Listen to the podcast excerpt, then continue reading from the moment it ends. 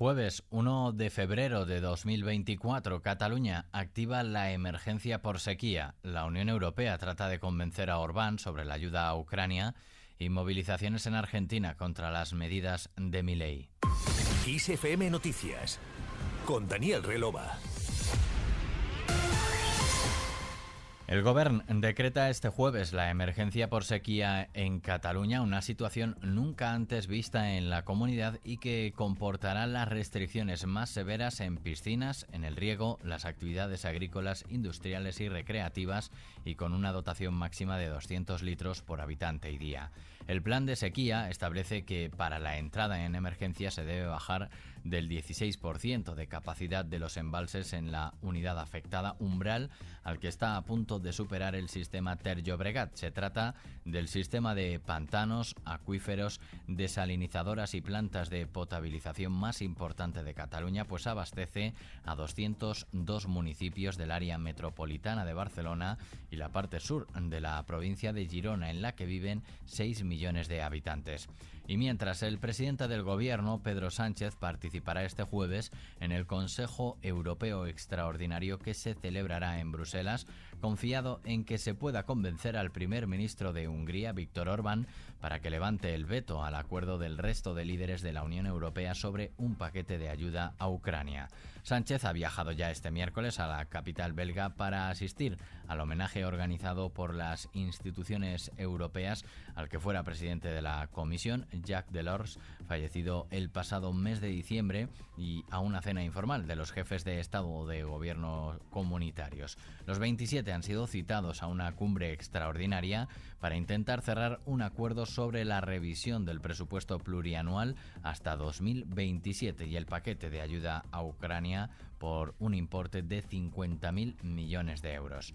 Y desde el PP critican el silencio cómplice de Sánchez ante los ataques franceses a productos bio. Escuchamos a Paloma Martín, vicesecretaria de Desarrollo Sostenible del Partido Popular. Desde el Partido Popular condenamos las palabras de la exministra socialista Segolén Guayal, que viene a decir que los productos españoles bio son falsos. Denunciamos también la complicidad de Sánchez, que está anteponiendo que sea presidente de la Internacional Socialista a la defensa de los intereses del campo español. Los agricultores y ganaderos tienen que saber que ante la ausencia de un gobierno tienen detrás el Partido Popular, un partido que es del campo y que apoya todas las iniciativas y reclamaciones de nuestros agricultores y ganaderos.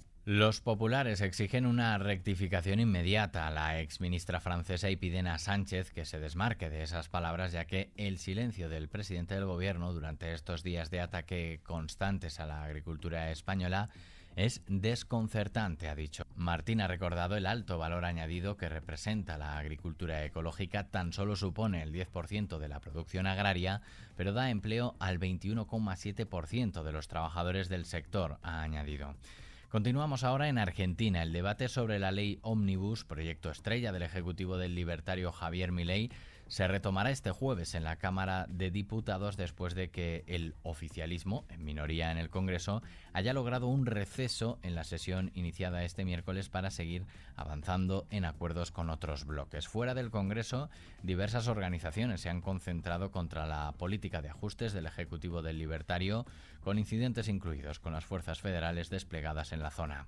De vuelta a nuestro país para ver el tiempo. Este jueves se prevén cielos nubosos en el norte de España, así como chubascos en el Cantábrico Oriental y en el norte de Navarra, según las previsiones. En el resto del país, cielos poco nubosos, así como lluvias débiles en el estrecho. Las temperaturas máximas bajarán en el norte peninsular y subirán en zonas de la mitad este. Las heladas quedarán restringidas a Pirineos y de forma dispersa a otras zonas de montaña de la mitad norte peninsular. Terminamos hablando de Celine Dion.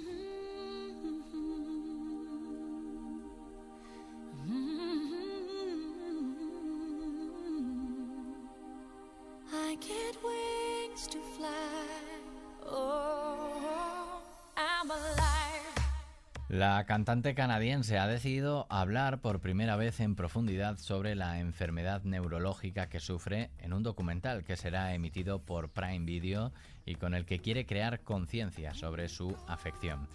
Celine Dion anunció en su web que Prime Video se ha hecho con los derechos de emisión de I Am Celine Dion, dirigido por la cineasta Irene Taylor y que recoge su vida desde que supo que padece una enfermedad neurológica que le ha provocado la pérdida del control de sus músculos. La cantante de 55 años afirmó en un comunicado que los dos últimos años han sido un gran desafío desde recibir el diagnóstico del síndrome de persona rígida hasta aprender cómo vivir y gestionarlo, todo ello sin dejar que la enfermedad la defina.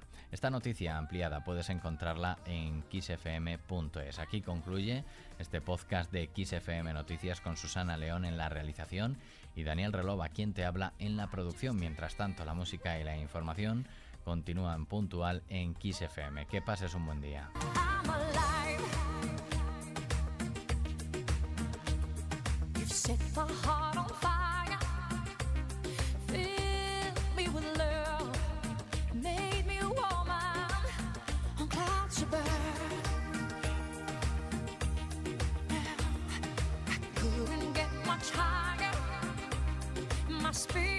Takes flight. Cause I